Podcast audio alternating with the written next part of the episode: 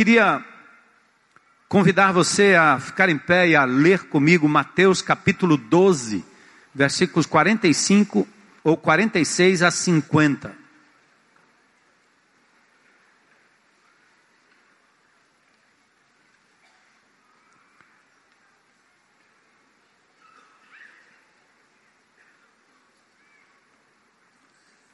Diz que alguém pode me emprestar um relógio. Tem um relógio aqui que está marcando um horário que se eu for por ele, nós vamos até uma da manhã.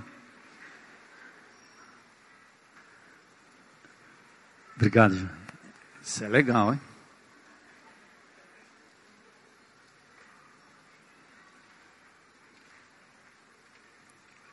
Ah, é assim.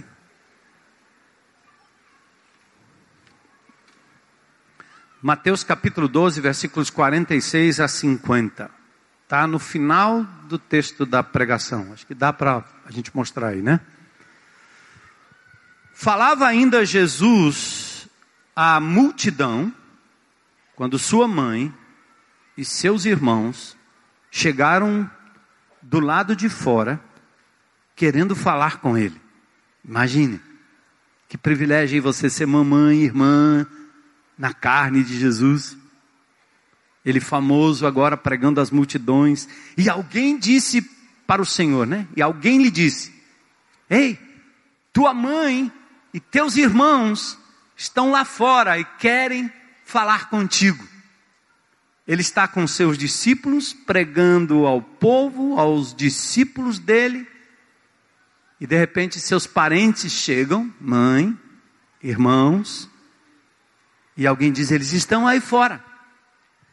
E Jesus, no verso 48, então faz a pergunta: quem é minha mãe? E quem são meus irmãos? Que palavra, né? Parece um filho ingrato, está reconhecendo, não, sou Maria. Imagine você, mamãe. Dá uma dorzinha, né?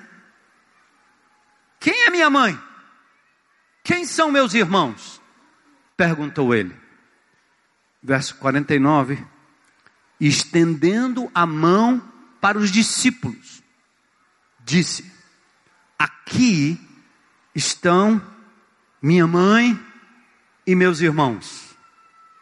Verso 50, ele explica melhor. Pois quem faz a vontade de meu pai, que não é José, mas o meu pai, está nos céus, o Pai eterno, este é meu irmão, minha irmã e minha mãe. Tremendo, né? Difícil, mas tremendo. Atente comigo, vamos meditar no final dessa série sobre esta palavra. Senhor, louvado seja o teu nome por esse momento precioso, por esse povo amado, amado pelo Senhor. Que privilégio fazer parte desta comunidade, desta igreja. Que privilégio poder, Senhor, cumprir a missão, orando, contribuindo, enviando, indo, Senhor, fazendo a nossa parte, onde quer que o Senhor nos envia. São milhares, Senhor, de missionários cumprindo a missão dia a dia, até que o Senhor venha. Coisas que os anjos quiseram fazer e o Senhor nos delegou. Por isso, mantém-nos focados, Senhor, mesmo em época de crise Aliás, a despeito da crise, por conta da crise, que o Senhor nos use como braço, mão, voz, abraço, ouvido do Salvador Jesus, para levar esperança às pessoas. E faz no Senhor também termos o foco correto naquilo que é de verdade mais importante para nós e qual a nossa real missão aqui nós pedimos discernimento quanto a isso, em nome de Jesus. Amém. Podem sentar. Glória a Deus.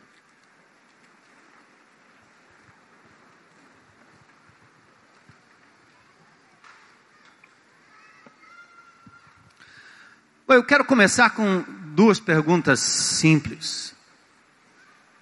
O que, é que te motiva a continuar vivendo? A medo de morrer. Só isso? Não. Qual é a sua maior razão de viver mesmo? Sem espiritualizar, né? Ah, eu já sei a resposta que o pastor quer ouvir. gostaria de ouvir. Mas não, mas é o que é que te mantém? Quais são os seus sonhos, por exemplo? O que é que você sonha conquistar na vida?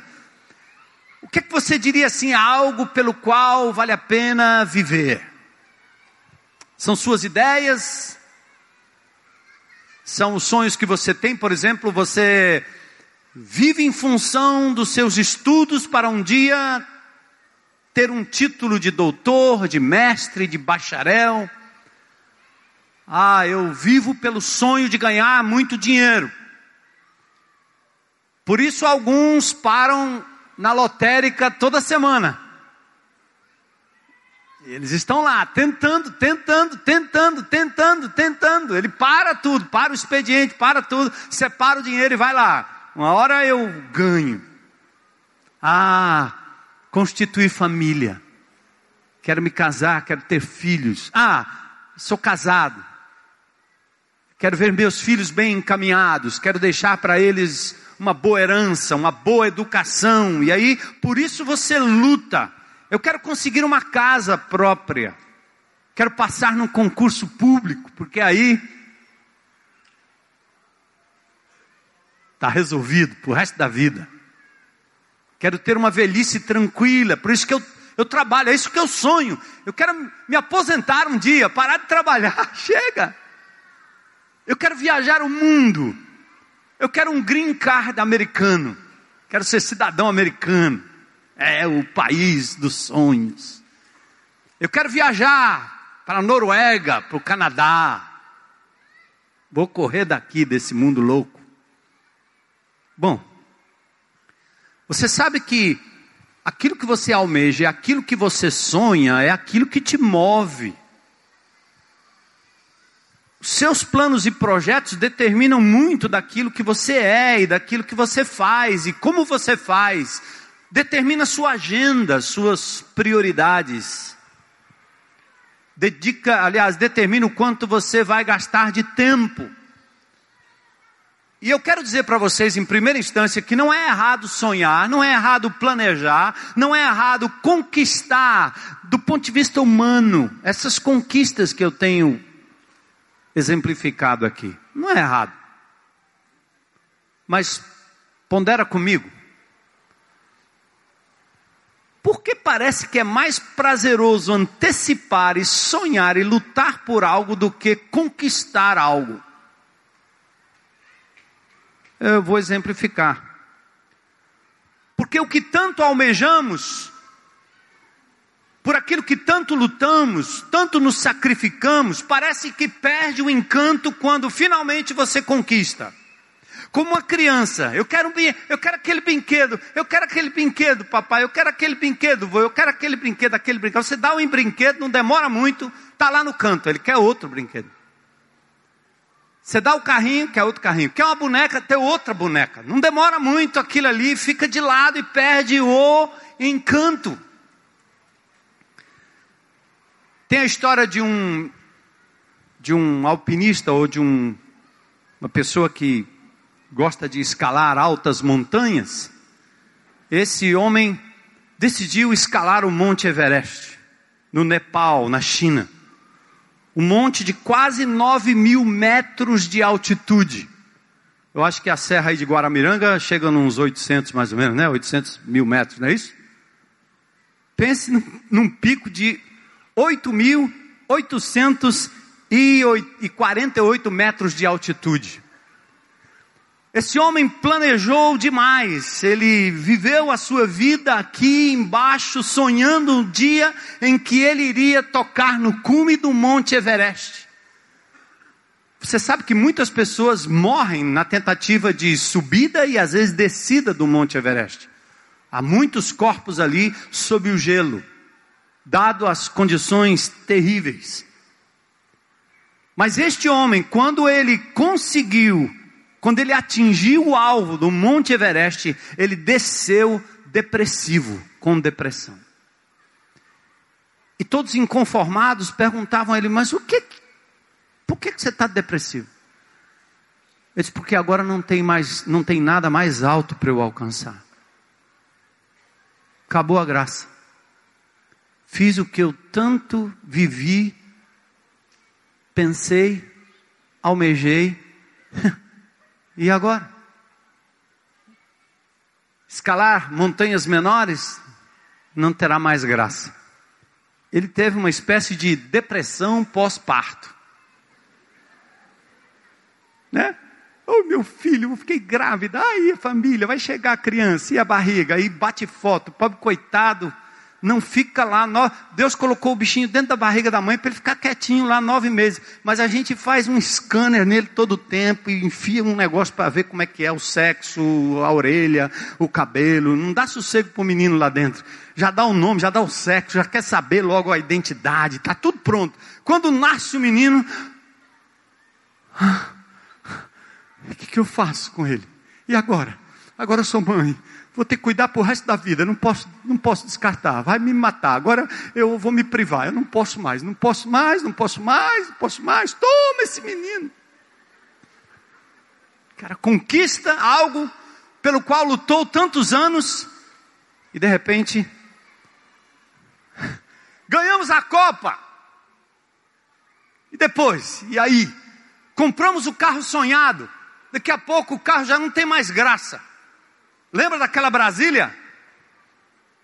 Brasília, velho? Não, quando você queria Brasília, velho, aquele Fusca, era seu primeiro carro, o Fiat 147. Conquistou e agora não serve mais. Tem que ser outro, isso aí não já era.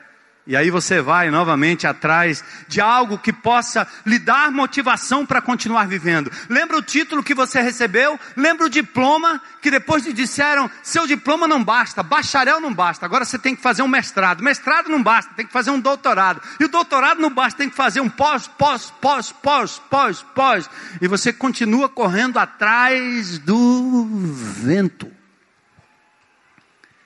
Ah, achei o cara perfeito. E ele estava na internet. É o par perfeito. Até o primeiro encontro, até os primeiros dias de convívio, e você descobre que não era muito assim, né? Noite de núpcias, lua de mel, o cara vai lá dizendo, ah, é, vai ser dessa vez. Chega lá, o negócio complica, e você diz, meu, eu, não, eu pensei que era diferente. Ai, ai, ai filhos nascem, vem a aposentadoria. Eu conheci e conheço amigos, empresários, que chegaram a um ponto na sua vida com pouca idade, não tão velhos, que já estão aposentados. E o pior, ou melhor, com grana. E eles estão dizendo, cara, eu era muito mais feliz quando eu estava lutando para um dia chegar à minha aposentadoria. E agora eu perdi a minha razão de viver. O que, é que eu faço com esse dinheiro? Aí você, você pensou como eu pensei, né? Dá para mim. É, é, que quando eu falo certas coisas, aí aparecem umas. Aparece assim, uma, sabe aquelas nuvenzinhas? Aí eu vejo. Brincadeira. É porque eu penso também.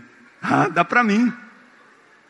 Não, mas o dinheiro é meu, eu tenho que lutar por ele, eu tenho que mantê-lo, eu tenho que empregar, eu tenho que fazer, eu tenho... mas eu tenho dinheiro, mas agora eu estou com tempo, eu tenho tempo, não sei o que fazer, eu, eu parei de trabalhar, cara, depressão, e ele começa a achar motivos para se realizar. Nós não nos livramos desse sentimento. Eu, eu entrei em contato esses dias com um, um longa-metragem de um cineasta pernambucano chamado Tião. Tião tem um curta-metragem que foi ah, premiado no Festival de Cannes e agora fez um longa-metragem. O nome do longa-metragem é Animal Político. O personagem principal é uma vaca. Mas é uma vaca de verdade.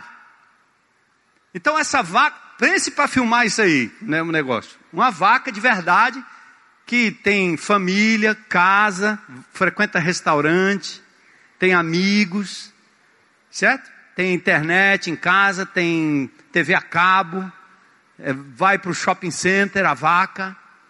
É, o animal real.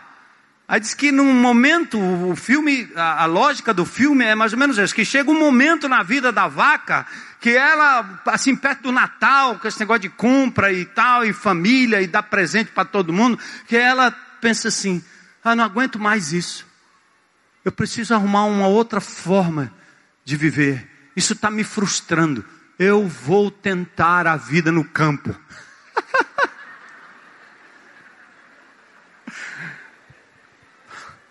Ora de onde ela nunca devia ter saído, não é não? Assim somos nós. Parece que os nossos sonhos, nossos planos, o nosso dia a dia, a nossa agenda, as coisas que nós nos envolvemos, elas continuam nos causando frustração depois de conquistado. Tem algo errado aí.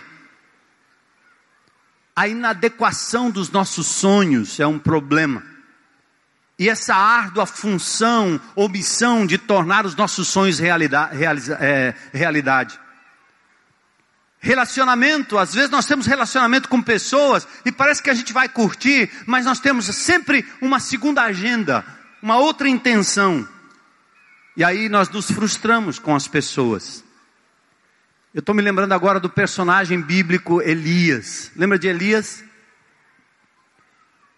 Lá em 2 Reis capítulo 19, verso 4, Elias, depois de uma grande vitória, de uma grande conquista sobre os profetas de Baal, fez descer fogo do céu, foi uma coisa do poder, o homem usado poderosamente. No dia seguinte, ele vai para o deserto, sozinho, fica debaixo de uma árvore, olha para Deus e diz: Eu não aguento mais, quero morrer.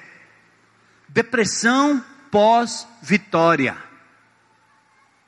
depressão pós-conquista. Nós, assim como Elias, vivemos insatisfeitos com aquilo que conquistamos, por isso vivemos correndo atrás de outras conquistas, enquanto às vezes até abandonamos aquilo que já conquistamos, porque temos uma expectativa frustrada de que aquilo seria a realização final e a fonte maior de felicidade. Ou então nos frustramos dizendo não valeu o esforço. Elias teve até uma atitude suicida, não é?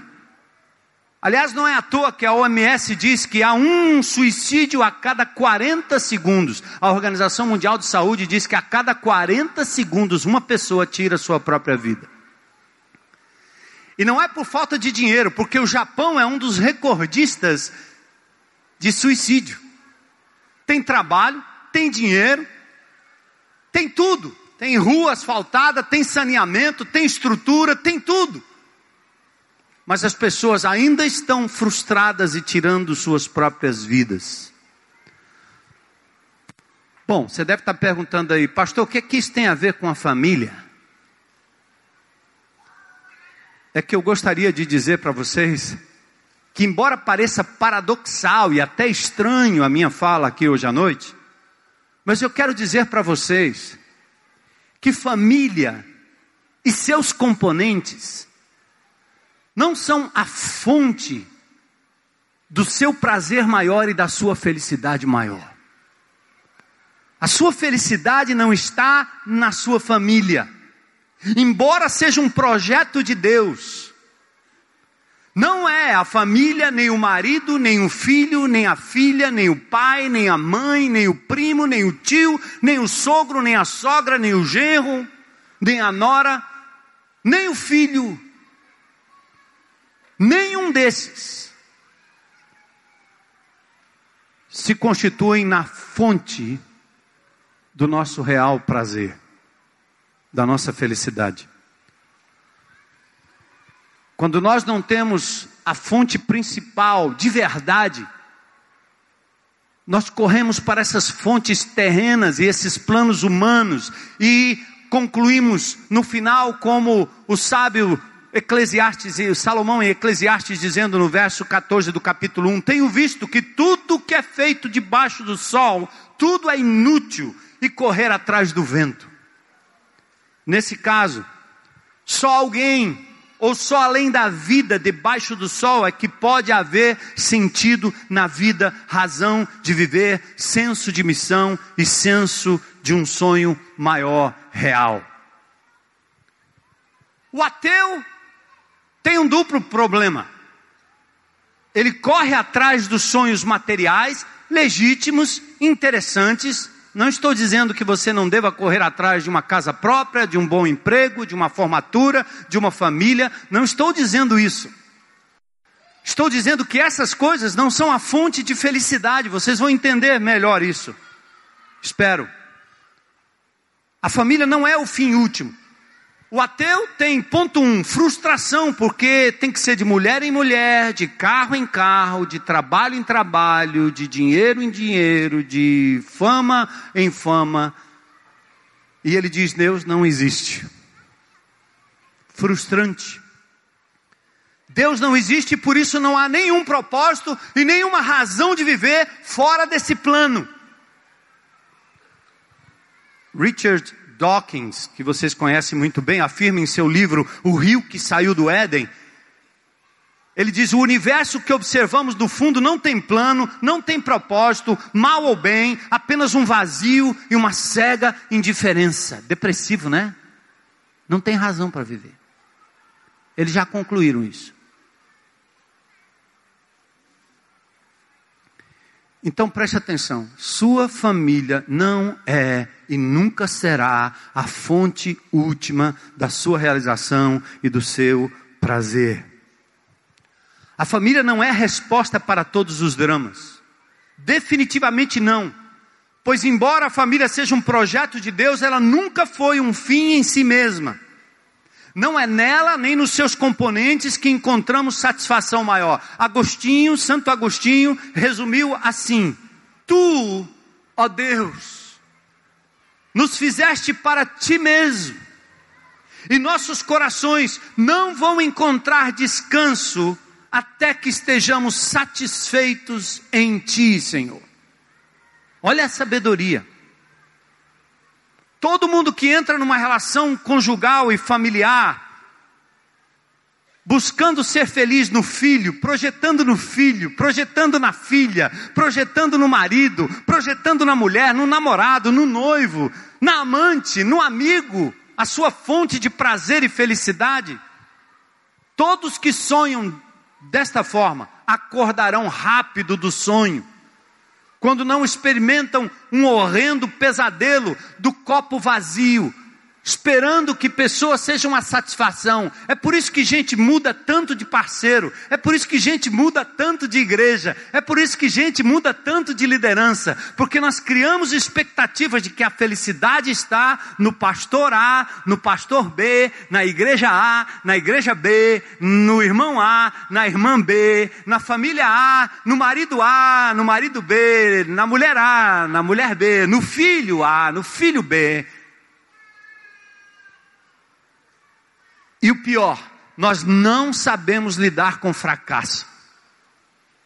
E como crentes em Cristo, a gente vive esse negócio que qualquer indivíduo secularista, materialista, ateu, olharia e diria assim: é uma viagem. Esses caras estão fazendo projeções mentais, eles são movidos por coisas que não funcionam. Quando você fica aqui sentado pensando no ideal, no ideal, no ideal, no ideal, no ideal, no ideal, no ideal, no ideal de família, no ideal de marido, no ideal de mulher, no ideal de filho, e você projeta e você investe, e você você dá vida e você quer que aquilo ali seja exatamente como a Bíblia diz, e a Bíblia não diz isso em canto nenhum, mas você inventa que o negócio é para ser exatamente daquele jeito, tão perfeito, que quando dá errado, você se culpa ou culpa Deus, se decepciona com a fé e fica procurando um milagre forçado para cura, para resolver, porque você não sabe lidar com a frustração do dar errado.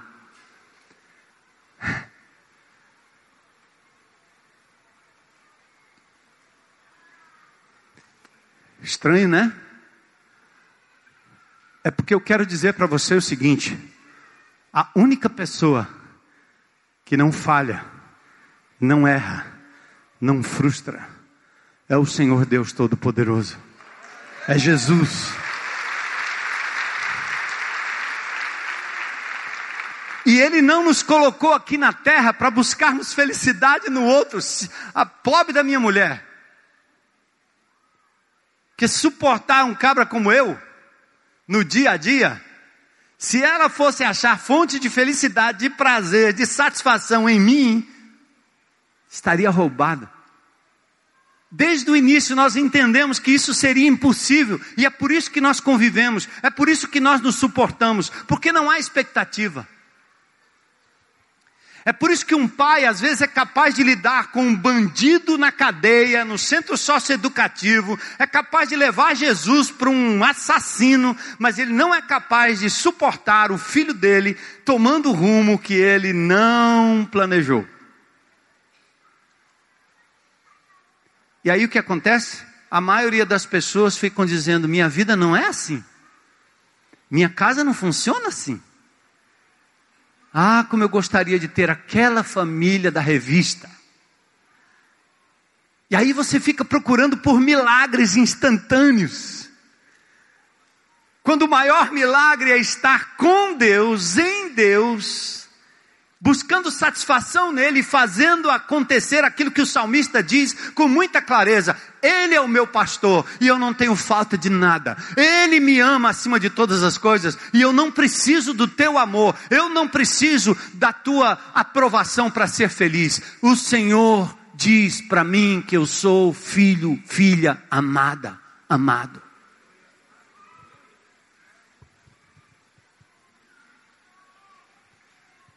É. Aí você deve estar pensando assim, bom, prova aí, pastor, como é isso aí? Está confuso. Eu pensei que o senhor ia hoje à noite falar sobre a restauração de todas as coisas da minha casa, fazer uma oração para o meu filho voltar, fazer uma oração para minha mulher ser assim uma, uma Maria da Bíblia. Às vezes você até se engana, né? Uma Sara. Sara? Vixe! Ah, se meu marido fosse assim, um Pedro, um apóstolo. Pedro, que negou Jesus, que mentiu, que negou. Aí você fica desenhando esses personagens bíblicos e tentando projetar na sua vida e na vida dos seus familiares, da sua esposa, do seu marido, dos seus filhos, dos seus pais, algo que não existe. Porque Deus nunca fez assim. E aí, ele dá um princípio muito simples. Para tudo que você vai fazer, para tudo que você fizer no seu dia a dia, ele diz assim em Colossenses 3:23: Tudo que fizerem, façam de todo o coração, meu marido não merece, meu filho não merece, meu pai não merece, aquele pastor não merece, o líder não merece, minha irmã não merece, meu patrão não merece, meu amigo não merece. Que eu faça coisa de todo o coração, mas a Bíblia diz o quê? O apóstolo Paulo, inspirado pelo Espírito de Deus, diz a todos nós, a todos vocês, façam de todo o coração como se fosse para o Senhor e não para seres humanos. Você não presta mas eu vou fazer para você, porque eu vou fazer como o Senhor. Aí, mulher, é espiritualidade poderosa, certo? Se eu tivesse aqui numa congregação, né, daquelas neopentecostais, e eu profetizasse, hoje estou profetizando que o seu marido vai virar um Papai Noel. Aleluia! Fogo do céu! Mas se eu disser que o teu marido pode não mudar, mas você vai continuar buscando no Senhor a felicidade plena e maior, e você vai continuar servindo e amando, porque você fará como ao Senhor. Ah, aleluia. Aleluia, aleluia, aleluia. Aleluia.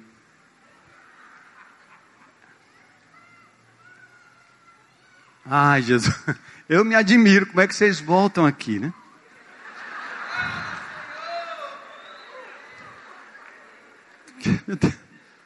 Eu mandei todo mundo embora domingo, pastor, Senhor. Mas eu, eu quero deixar vocês tranquilos. Eu vou falar do exemplo do nosso maior mestre, Senhor absoluto. O nome dele é Jesus. Vamos falar dele. Quais eram seus sonhos? Qual era a sua missão? O que, que ele veio fazer aqui? Ele estudou as Escrituras, ele foi uma pessoa inteligente, ele cresceu em estatura, em graça, ele cresceu em todos os sentidos, fez tudo que um, uma criança, um adolescente, um jovem, um adulto poderia fazer naqueles dias. Mas primeiro vamos falar um pouquinho da sua linhagem, hein? Sua genealogia. A, a genealogia de Jesus, quer dizer, o, o, o, antepa, os antepassados dele, né? sua árvore genealógica, mostra a, o frustrante caráter dos seus antecessores. Olha os cabras. Adão, Abraão, Jacó, Moisés, um assassino, Davi, um adúltero, Raabe, uma prostituta, Salomão. Olha de onde veio esse camarada. Domingo passado eu vibrei com o Nelson aqui, tanto pela manhã quanto à noite, mostrando a história de Abraão. É mais gente, não é não? Aí você senta e diz assim, cara, não, não é tão diferente não, ó, na minha casa, parecido demais. Esse meu marido parece com Judas, Judas não, peraí, outro personagem. Abraão, Moisés, Meu filho parece mais com esse aí, ó. Teimoso. Eu aponto para lá, ele vai para cá. Então Nelson me mostrou um pouco, nos mostrou um pouco da humanidade.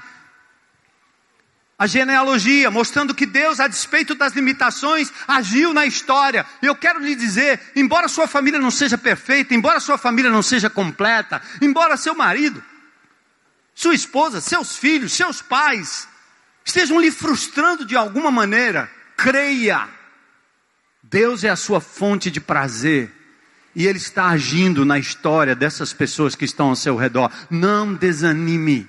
Você não é Deus. Deus está no controle da história. Acredite, é possível. Sua família, mesmo desestruturada, seus familiares disfuncionais, ainda podem ser instrumentos divinos de redenção, se você deles não desistir, como Deus não desistiu de Abraão, de Isaac, Jacó, Moisés, Davi, Paulo, Pedro, e não desistiu de Daniel, não desistiu do Nelson, nem de mim. Figurem. Vocês já se colocaram no lugar da mamãe do Nelson? filho preso, maluco de pedra, disfuncional. Quanto que aquela mulher deve ter chorado. Quantas orações, como ela gostaria de ter ido num culto para um profeta, um apóstolo, daqueles que tem nome bem grande nos outdoor, orar, para o menino ser transformado. Você ora porque essa é a vontade de Deus, mas é no tempo de Deus, na hora de Deus. E certamente aquela mulher confiou que um dia, um dia, um dia o Senhor iria completar a obra. Não desista, porque Deus fez daquele homem um instrumento poderoso que entra na casa do governador, que fala com todas as autoridades, com aquela bandana na cabeça.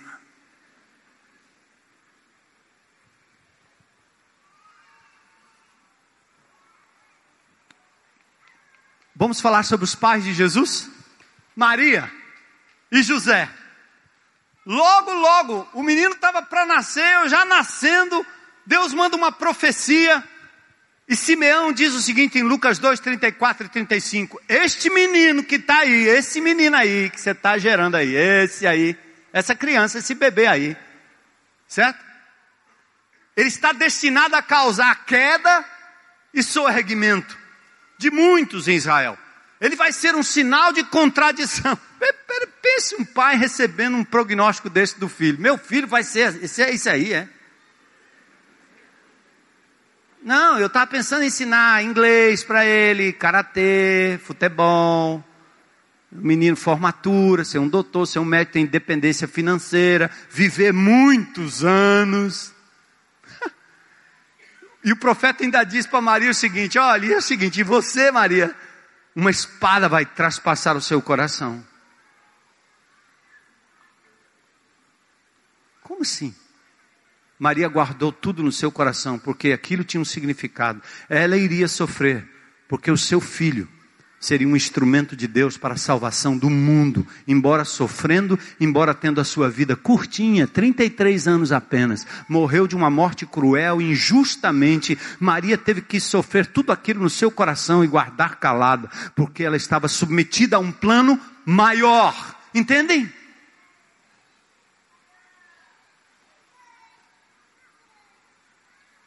Maria e José logo souberam a missão era divina, era algo para além do núcleo, do clã, da família em si. Não dava nem para postar no Facebook. Bota no Instagram aí. O profeta disse que esse camarada aqui vai fazer gente cair, gente levantar, e eu vou ter uma espada passada no meu, meu peito. Não pode. Publica não, porque tem que ser aquela foto bonita do negócio dando tudo certo. É, morrer na cruz? Vai não. Pedro diz não. Maria também, não, não, isso não, isso não. A pergunta é: para quem ou para que você está preparando seus filhos? A composição da foto do Facebook mostra o troféu das conquistas, mas para qual finalidade mesmo? Se não para o Senhor. A exemplo de Ana, hoje de manhã nós tivemos a consagração aqui da Melina e da Marina. Dois bebezinhos, do Samir e Estela e do Carran. Dois pequenininhos, consagrados aqui ao Senhor. Fez como Ana fez. Lembra de Ana? Disputa com a sua rival. Finalmente o Senhor visita Ana e a mulher estéreo dá à luz a um filho. Quando nasce o bebezinho esperado, Ana diz para o seu marido: Eu vou levá-lo ao templo e vou dedicá-lo ao Senhor para que ele fique lá.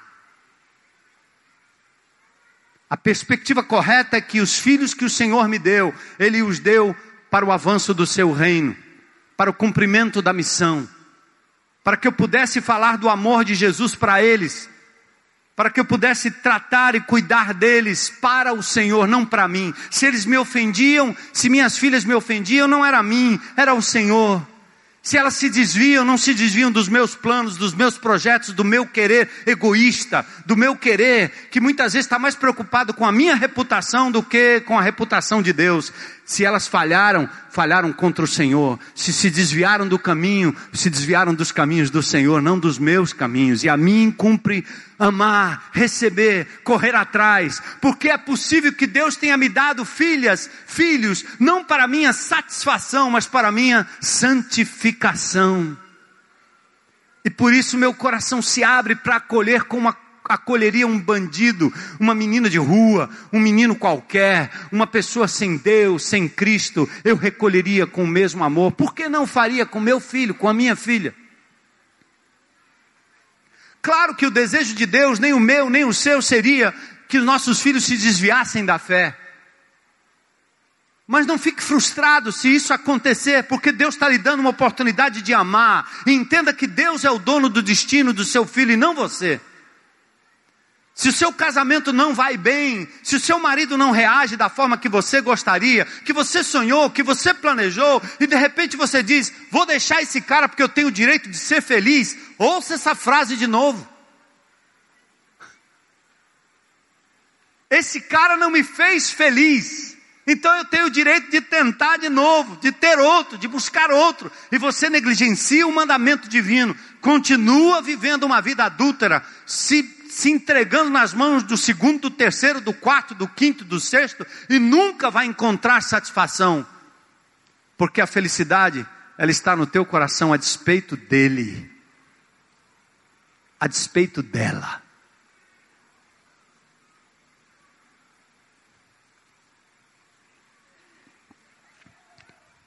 Adolescência de Jesus, aos 12 anos de idade, ele causa espanto aos seus pais. Onde é que ele está? Dando um show de conhecimento nos doutores da lei.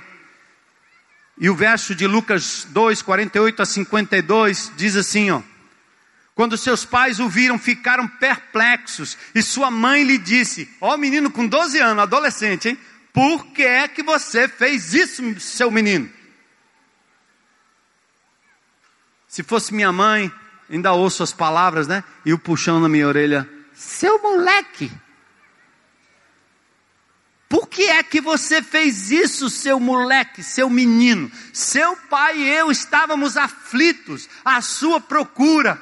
Jesus sumiu do mapa. Os pais perderam o menino. Aí ele perguntou assim: Por que, é que vocês estavam me procurando? O adolescentezinho ousado, não é não? Ei, mãe. Se coloca no lugar de Maria e de José, perde o filho lá no shopping center Iguatemi Procura, procura, procura, procura, procura, procura, procura, procura, procura, procura, procura, procura, procura, procura. E quando finalmente encontra o menino, ele diz assim: Por que, vocês estavam me procurando mesmo? Vocês não sabiam que eu deveria estar na casa do meu pai? O que, que esse adolescente estava dizendo? Vocês são meus pais aqui na terra. Eu devo honra, respeito e obediência a vocês. Mas há um pai acima de tudo, a quem eu devo obediência. E minha missão é fazer a vontade dele. Doze anos ele revela isso. Eu, pensando aqui do ponto de vista do cristianismo, do discipulado, eu diria, pai, não podia ter uma coisa mais feliz, mais satisfatória para um pai para uma mãe, é ver um filho gastando tempo nas coisas de Deus. Não é não? Eu já ouvi pai dizendo assim, ó, pai descrente. Esse meu filho se converteu, agora ele não sai da igreja. Eu preferia que ele tivesse no forró, no motel, transando com mulher, do que ficar com essa coisa besta de ir atrás de Bíblia, de oração. Você que é pai crente em Cristo Jesus, você diria a mesma coisa? Claro que não. A preocupação legítima dos pais e a palavra de Deus diz que Jesus foi submisso a eles todo o tempo, mas aqui ele já revela um plano maior, um vínculo maior com a eternidade. E pensa, se Jesus tinha esse vínculo, por que você não vai ter esse vínculo? Qual é a sua prioridade? Agradar a quem? Viver em função de quem? E aí nós chegamos no seu ministério em Caná da Galileia, lembrados aí? Lucas ah, aliás, em, em capítulo 2 de João, no terceiro dia houve um casamento em Caná Galileia. A mãe de Jesus estava lá, diz o texto. E Jesus e os seus discípulos também. E quando acabou o vinho, a mãe de Jesus lhes disse o quê? Eles não têm mais vinho. Essa altura ele já tinha 30 anos de idade, certo? A mãe sabia que Jesus fazia coisa poderosa. Ele já Acho que ele já tinha feito algumas coisas aí que a mãe dizia: pai, esse menino aí é do poder. E onde eu vou, eu levo ele comigo. certo? É como se você tivesse um filho assim, general, coronel, né não? Hein, a mamãe? Bota ele do lado assim, né não? Todo orgulhoso, meu filho é formado, meu filho é doutor, meu filho é não sei o quê. Você não tem orgulho? É? Minha filha conquistou, meu filho fez e tal. Aí a Maria estava na mesma coisa, vai para uma festa, acabou o vinho. Ei, bora aí, Vamos fazer aí o que eu estou mandando aí. Jesus se volta para a mãe e diz assim: mulher, que tenho eu contigo? Pensa, mamãe, você ouvindo isso, hein? Do seu filho com 30 anos de idade. Que tenho eu contigo? Você não sabe que ainda não chegou a minha hora? Jesus define com clareza a sua conexão prioritária com a eternidade. E isso definia a sua agenda. A despeito do amor e do respeito de Jesus para com sua mãe, seu pai talvez aqui já falecido, ele estava cumprindo uma agenda celestial no expediente terreno, inclusive ainda no contexto de família. Porque a Bíblia diz que depois de alguns dias desse episódio, ele desceu para Cafarnaum com sua mãe, seus irmãos e seus discípulos e ficou alguns dias com eles. E finalmente nós vamos chegar no texto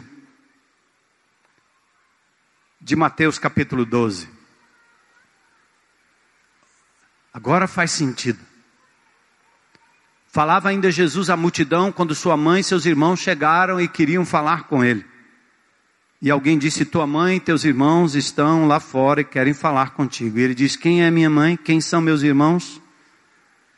Estendendo as mãos para os discípulos, disse: Aqui estão minha mãe e meus irmãos. Verso 50. Pois quem faz a vontade de meu Pai que está nos céus, este é meu irmão, minha irmã e minha mãe. Não é errado ter planos. Não é errado sonhar em escalar o Everest. Não é errado querer o melhor para os nossos filhos. Mas em nome de Jesus, entenda. Ponto um. Não viva em função disso. Se não der certo, não desanime, não perca o ânimo. Deus está operando e trabalhando no caráter do seu marido, da sua esposa, dos seus filhos, no seu caráter, no caráter dos seus pais. Amém? Ele usa coisas quebradas, está provado na Bíblia. Não, se, não projete no seu trabalho, na sua riqueza, na sua aposentadoria. Pense no reino de Deus acima de tudo. E eu já percebi na vida que Mateus 6,33 é real. Busque em primeiro lugar o reino de Deus. Em João no capítulo 4, quando Jesus falava com seus discípulos acerca de comida, eles estavam preocupados se Jesus estava com fome. E ele disse: A minha comida é esta: é fazer a vontade daquele que me enviou e realizar a sua obra. Em João no capítulo 17, também lá no verso 4, ele diz: Eu glorifiquei o meu Pai, realizando a obra que ele deixou para que eu realizasse.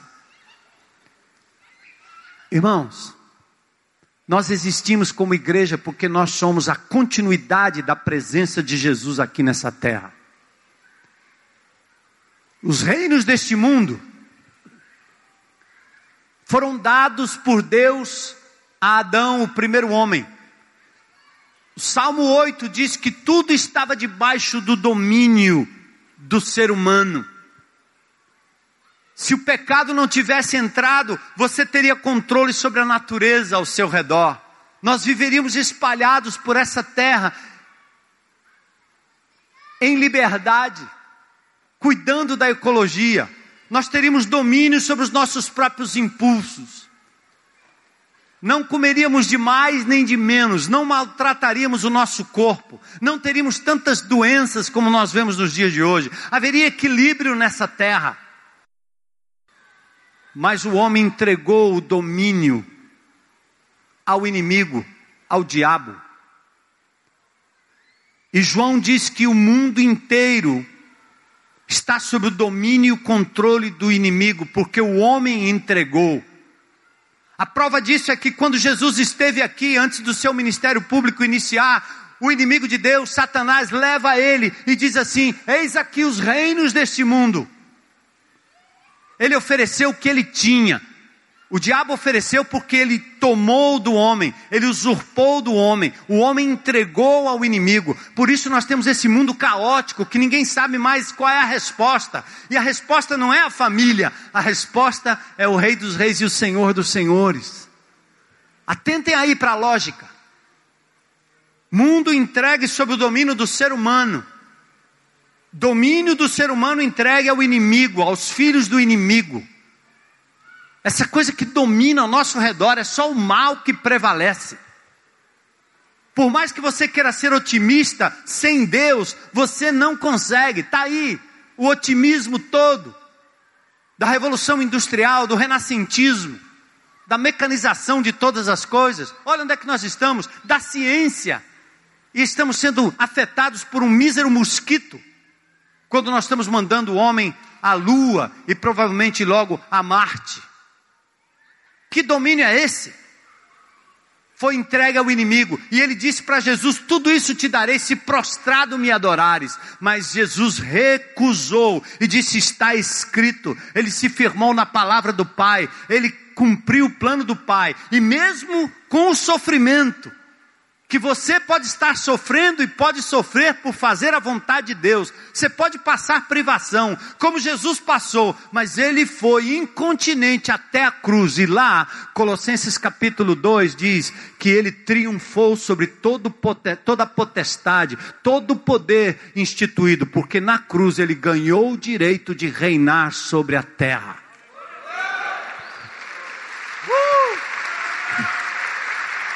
Ó. Ele triunfou sobre o inimigo, ele triunfou sobre a morte, ele triunfou sobre o mundo, ele triunfou sobre toda essa desgraça que nós estamos vivendo nos dias de hoje. Mas preste atenção, a conquista ainda não está pronta. Ainda não acabou. O que ele ganhou foi o direito. Eu ilustrei agora há pouco aqui. É como se nós tivéssemos uma escritura de posse de um terreno chamado terra. Alguém invadiu esse terreno, usurpou o terreno, e esse livro está aqui, ó, selado por dentro e por fora. Apocalipse capítulo 5. João chora, porque ele diz: está na mão do inimigo, e ninguém foi achado digno de reaver. E ele é consolado, disse: não chore mais. O cordeiro que foi morto e agora vive para sempre, foi achado digno de desatar os selos e abrir o livro. Aleluia! Escritura de posse nas mãos do Senhor. Aí o que, que ele fez? Pegou doze homens e disse a eles o seguinte: vamos reconquistar aquele terreno. O inimigo está nele, está na casa, está no coração, está na política, está em todo canto. E ele disse agora aos seus discípulos: ide por todo mundo, toda autoridade me foi dada, eu vou com vocês até o final. Ele não disse para mim, Seja doutor, crie filhos, faça filhos, construa família, tenha empresa, um bom emprego, e vocês vão conquistar o mundo. Ele não disse isso, não. Ele disse: cumpram a missão, Vamos invadir o império das trevas. E enquanto isso, o Senhor vai propiciando a vocês aquelas coisas naturais, a família, o trabalho, o dinheiro, mas nada disso é a fonte principal. Nada disso vai ser o nosso a nossa fonte de felicidade. Isso não constitui a nossa missão primária. Amém, irmãos. Primeiro o reino de Deus, a sua justiça e as demais coisas vos serão acrescentadas. Cristo teve que ascender aos céus, mandou o Espírito Santo e disse agora eis a igreja através da igreja, Filipenses 3,10, principados e potestades vão conhecer o poder de Deus. Os anjos quiseram pregar o Evangelho, mas ele escolheu gente como você, como eu, como nós, para a gente ir.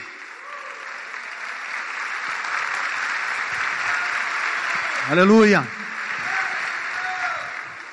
E se você desanimar, e achar que os partidos políticos vão ganhar, que esses corruptos vão ganhar, que essa coisa não vai dar certo, abra em Apocalipse 11, 15, e lá ele abre a cortina da eternidade e diz: Os reinos deste mundo se tornaram do Senhor e do seu Cristo, e ele reinará para todo o sempre. Aleluia! Uh, gente!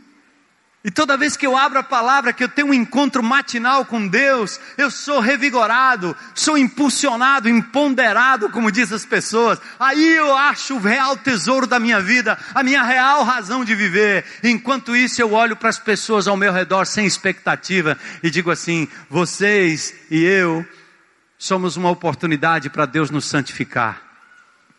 Por isso eu lhe perdoo, meu irmão, eu lhe perdoo, minha irmã. Eu não jogo você fora. Você não está pronto ainda. Por isso, como aquela mulher do filme, eu vou para o quarto de guerra, me ajoelho diante do soberano Senhor, aquele que muda a história da humanidade, da família, do país, do governo, de uma comunidade. E eu digo, Senhor, age em meu lugar. Então, você vai para um retiro de. Ah, tem que ter um retiro de casar. É, um retiro de casar. Uhum. Você aprender como é que faz quando o marido quer a cueca passada, a meia no canto. Se eu tenho que usar uma roupa tal, uma roupa X. Como é que eu lido com meu filho que está agora com problema, porque na verdade. É, isso é bom, é legal. Mas nós temos que viver por algo que é muito mais poderoso do que isso. Cristo em nós, a esperança da glória. Homens e mulheres que estão vivendo família para a glória de Deus. Homens e mulheres que não desistem de amar porque o amor vem dos céus e nunca acaba. Homens que vão ver famílias sendo transformadas pelo poder de Deus no tempo de Deus porque estão diante do trono e cumprindo a missão de levar o Evangelho de Jesus. que é que Deus me deu essa família? Não foi para me satisfazer, foi para me santificar. Ih, que legal! E aí, dona Elô? Vamos junto. Raça ruim, ascendência de lampião por trás, bicho brabo, questionador, argumentador, não sei o quê. De vez em quando ela diz assim: Oi, panta. Panta leão. Caramba, é, só, é isso mesmo, é isso mesmo. A gente estava vivendo uns negócios complicados ontem, né? Acho que foi ontem, antes de ontem. Ah, isso aqui, não sei o que. Eu fui acordado no meio da madrugada e o Espírito de Deus dando aquele convencimento: você, você não pode fazer assim. Eu acho que ela nem viu que ela estava dormindo, mas eu fui levado lá para o lugar onde ela estava. E disse: Meu amor, eu preciso lhe dizer, eu fui egoísta. Me perdoa em nome de Jesus. Que Deus me convenceu.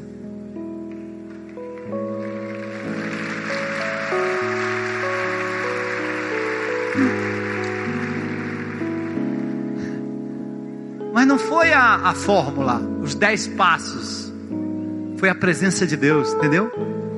Onde eu acho satisfação, onde eu sou convencido, onde eu sou checado, onde o meu ser se desnuda diante dele, na palavra, no meu mapa, o que Deus está me dizendo, o que eu vou fazer a respeito, a minha meditação diária, porque o meu grande alvo é agradar o meu Senhor e ser satisfeito nele, amém?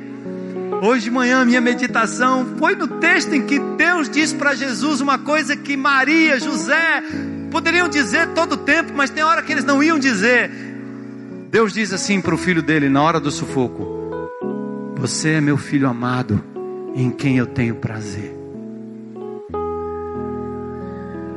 Pensa Deus falando isso para você. Você não precisa se arrumar para ninguém, não. Se arruma para Ele, mulher. Hein? Você não precisa ser sarado para ninguém, não. Seja para Ele. Porque você é filho amado, você é filha amada em quem Ele tem prazer. E Ele não terminou a obra na sua vida ainda. Tenha paciência. E deixa o amor dele fluir de você para sua família, de você para os seus irmãos, de você para aqueles que são perdidos, cumprindo a missão de amar a Deus, amar o próximo e proclamar o Evangelho de Jesus. Enquanto isso, meu filho rebelde de vez em quando me dá um abraço. Aquela minha filha que tira nota baixa, de vez em quando tira um seis e, e meio. A minha filha está batendo na porta de vez em quando diz assim: Pai, eu não sei o que eu faço. A minha filha está com problema aí de nota no negócio. Dança como ninguém mas tem uma matéria lá que é a tal da matemática, que é um problema, eu não sei o que eu faço, eu não sei o que eu Eu olhei para ela assim, igual a mamãe.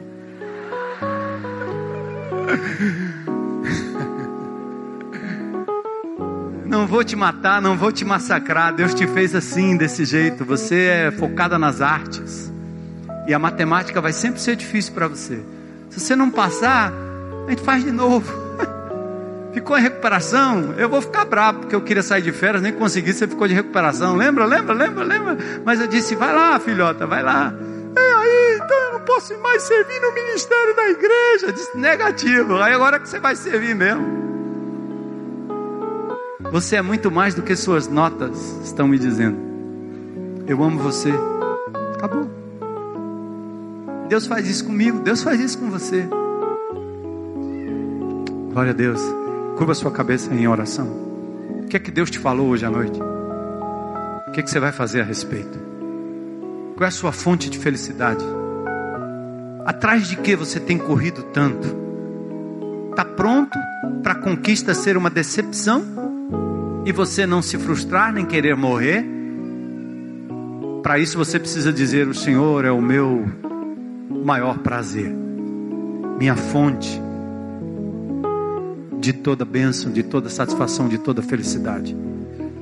E se Deus lhe der a oportunidade de galgar os mais altos cargos desse país, faça-o para a glória de Deus. Amém? Ora, pra, ora aí ao Senhor e diga: tudo que o Senhor me der, eu quero me lembrar, será para a tua glória. Tudo que de difícil, de ruim, aquela tarefa que não dá prazer de fazer para aquele cara, nem para aquela pessoa, nem para aquele menino, eu vou fazer como ao Senhor e não aos homens. E minha família não será a minha fonte maior de prazer e nem de satisfação, mas da minha santificação. Quero amar como Jesus amou. Essa é minha missão. Obrigado, Jesus por esse corpo vivo na terra. Porque o Senhor tem levantado homens, mulheres, jovens, crianças, adultos, idosos, para serem porta-vozes da mensagem de Jesus. A minha oração é que eles tenham a mesma prioridade que Jesus teve, fazer a vontade do Pai, aquele que nos enviou. Usar todos os recursos que o Senhor tem nos dado nas mãos para o avanço do teu reino seja o carro, a bicicleta, o patinete, o skate, a empresa, o emprego, a aula, o diploma, tudo, tudo, tudo é teu, Senhor, é para a glória do teu nome. Eu sou só um administrador, é para o avanço do teu reino. Usa-me, Senhor, usa-me, Senhor, usa-me, Senhor. Restaura minha família, mas não para minha satisfação, mas para a tua glória, Senhor. Faz no teu tempo. E se o tempo não é esse, não é agora, dá-me mais graça para eu ser feliz no Senhor dia a dia e amar e perdoar aqueles que são meus próximos. Eu quero perguntar se tem alguém aqui hoje à noite que talvez buscou ou busca satisfação em tantas coisas e nunca tentou para isso que Jesus é a única fonte de satisfação plena. Ele disse: Eu sou a água viva. Quem beber de mim jamais terá sede. Eu sou o pão da vida. Quem comer desse pão jamais terá fome. Ele usa essas figuras tão claras, tão simples, para você entender que Ele é prioridade. E eu queria dar uma oportunidade para qualquer pessoa que hoje à noite, aberta e publicamente, dizer: Eu quero esse Jesus como meu Senhor, meu Salvador, meu tudo e minha fonte de maior prazer. Quero entregar minha vida, minha família, meus negócios, tudo que tenho, tudo que sou, a esse Jesus, que um dia reinará para sempre, que hoje quer reinar na minha vida. Tem alguém aqui? Levanta a sua mão, uma um sinal dizendo: Eu quero. Glória a Deus. Glória a Deus. Deus te abençoe. Glória a Deus, querida. Glória a Deus. Tem mais alguém aí? Mais alguém? Chegou meu dia. Hoje é meu dia. Amém, amém, aleluia.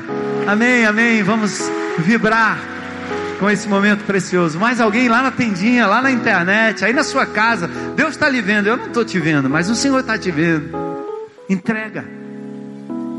Eu vou convidar você que fez essa decisão aberta e pública, proclamando Jesus como teu Senhor e Salvador, acima de tudo, acima de todos, a sair do seu lugar e a vir aqui à frente. Vamos adorar o Senhor juntos. Fique de pé.